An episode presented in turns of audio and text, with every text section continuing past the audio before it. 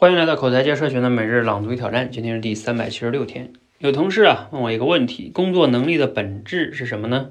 这个还真把我问住了。如果倒转一些年啊，在清晰分工的社会，工作能力嘛就是职业技能，厨师呢就是会做菜，医生呢就得会看病。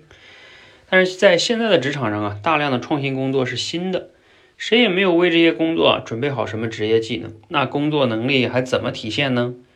我自己的体会啊，工作能力其实就是能分清主次的能力，在全局中分清主次，当下最重要的任务是什么？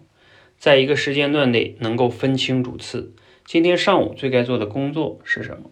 在一篇文档里边能分清主次，我写这篇东西主要得说清楚什么？因为现在职场上的残酷性啊，往往体现为事物主导权的争夺。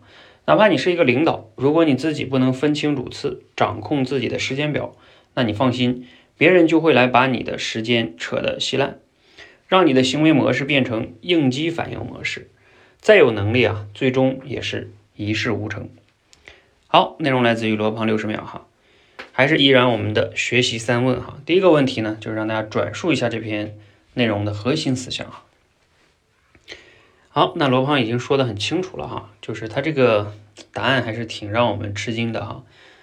工作能力竟然是分清主次的能力，哎，自己仔细想想呢，好像还真是挺有道理的啊。我自己创业这几年也对这句话挺有感受的，因为你每天要做很多的决定，到底是先做什么后做什么呢？有一大堆的问题，先解决哪个后解决哪一个呢？